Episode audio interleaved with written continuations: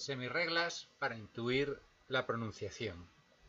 La pronunciación de las palabras en inglés eh, es un tanto anárquica y no puede haber reglas fijas como en castellano, como en español o en francés, pero sí pueden intuirse algunas mm, formas que son más o menos frecuentes cuando ves una palabra nueva que no sabes cómo se pronuncia.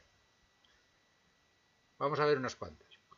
Por ejemplo, las dobles Cs suenan las dos Cs. En general, cuando hay una doble consonante, suenan las dos consonantes. No está ahí solo por hacernos fastidiarnos. ¿eh? O porque una consonante pertenece a una sílaba y la otra pertenece a la siguiente. Por ejemplo, ves éxito y ves success. Bueno, por la doble C, la primera C pertenece a sac y la segunda a ses. Mm, tendemos a pensar que es una, pero no, son success. Las es finales que no se pronuncian no son neutras. La e no se pronuncia, pero modifica la pronunciación de la vocal de la sílaba anterior. Por eso, made es made, porque acaba en e. Si no está la e, como el loco, entonces es mad. ¿Mm? O, o sight, escrito site. Site es sede y es site porque está la, E final, si no sería sit, que es sentarse. Luego la E tiene un efecto. Las Vs dobles. Bueno, las Vs dobles, como son Vs dobles y Us, es W, pues tienen muchas pronunciaciones dependiendo de dónde están. Si está al principio de la frase es el we famoso, como en way o en why o en west. Si están al final de la frase y acaba en AW, suena en O, como en straw o en draw. Si es OW, suele sonar AU, como en cow. Si está en mitad de frase, suele sonar U, como en 20, aunque no siempre, hay veces en que es muda, como en answer. La V suena V, la B suena V y la V suena V con vibrante. Tienes que poner los labios encima, los dientes encima de los labios y luego sacar la vibrante. Así que es em, vest. Eso es camiseta o, chaleco.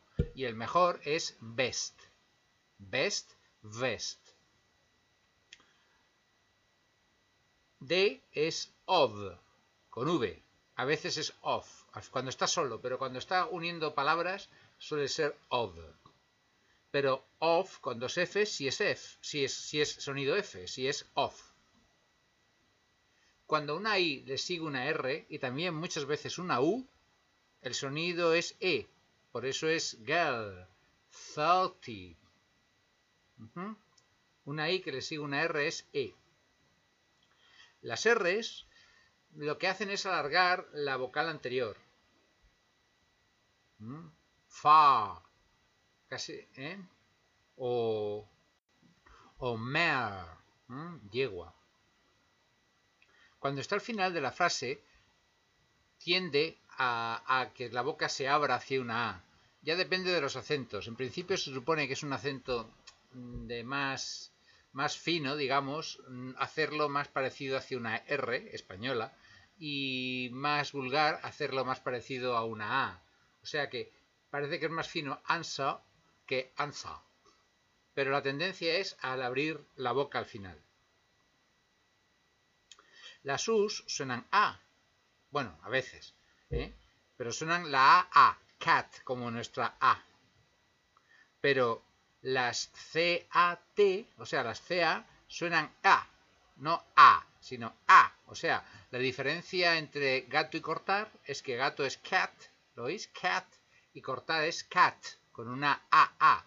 La otra es una AE. Lo mismo pasa con I larga y corta. Nos han dicho muchas veces I larga y corta y pensamos que es I larga y corta en español. O sea que los estudiantes suelen decir que esto se dice dis y estos se dice dis y hacen una I larga. Pero lo que se olvidan los profesores de decirte es que se trata de I larga o I corta no en español, sino en francés en francés, sino en inglés. La I larga inglesa es nuestra I. Así que estos es this, sin más. La I corta inglesa es una I contaminada de E. No todo el rato es I, también una parte es E, por eso es I corta.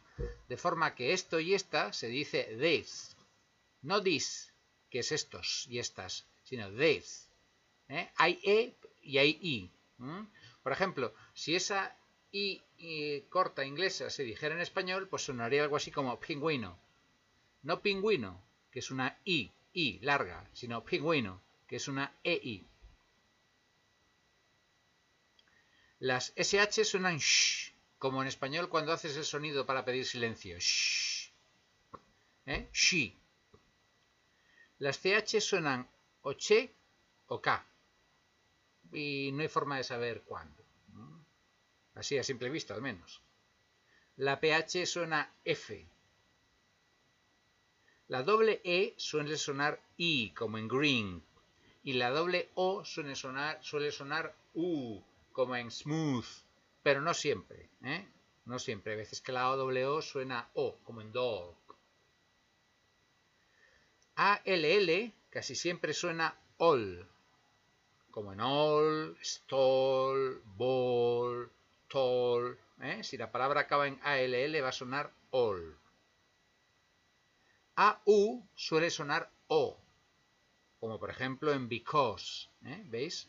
O en August, agosto, es August. O u aunt, que es tía. AU suele ser O. Y OU muchas veces es AU.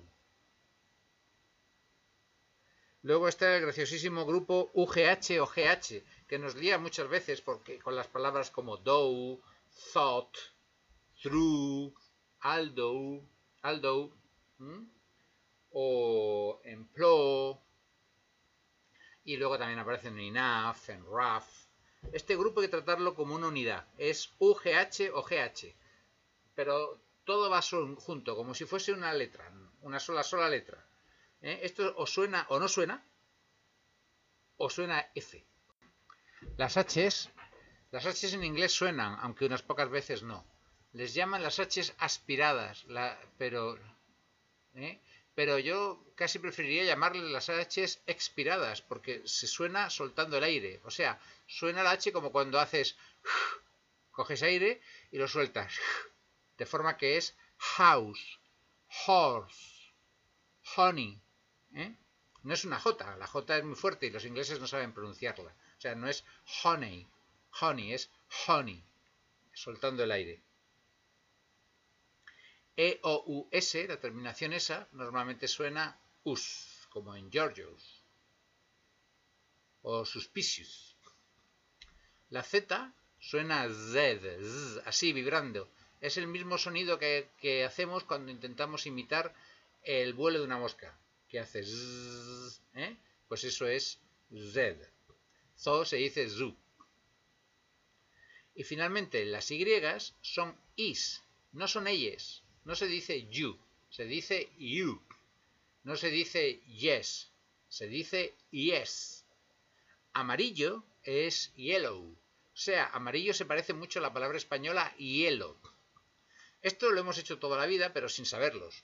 Por ejemplo, toda la vida nos han dicho que gracias es thank you, y efectivamente es. Pero si es thank you, la Y no está sonando como ella, sino como I. No es thank you, sino thank you. O te quiero es I love you, no es I love you, sino I love you. La V se, se junta con la I de, de la Y.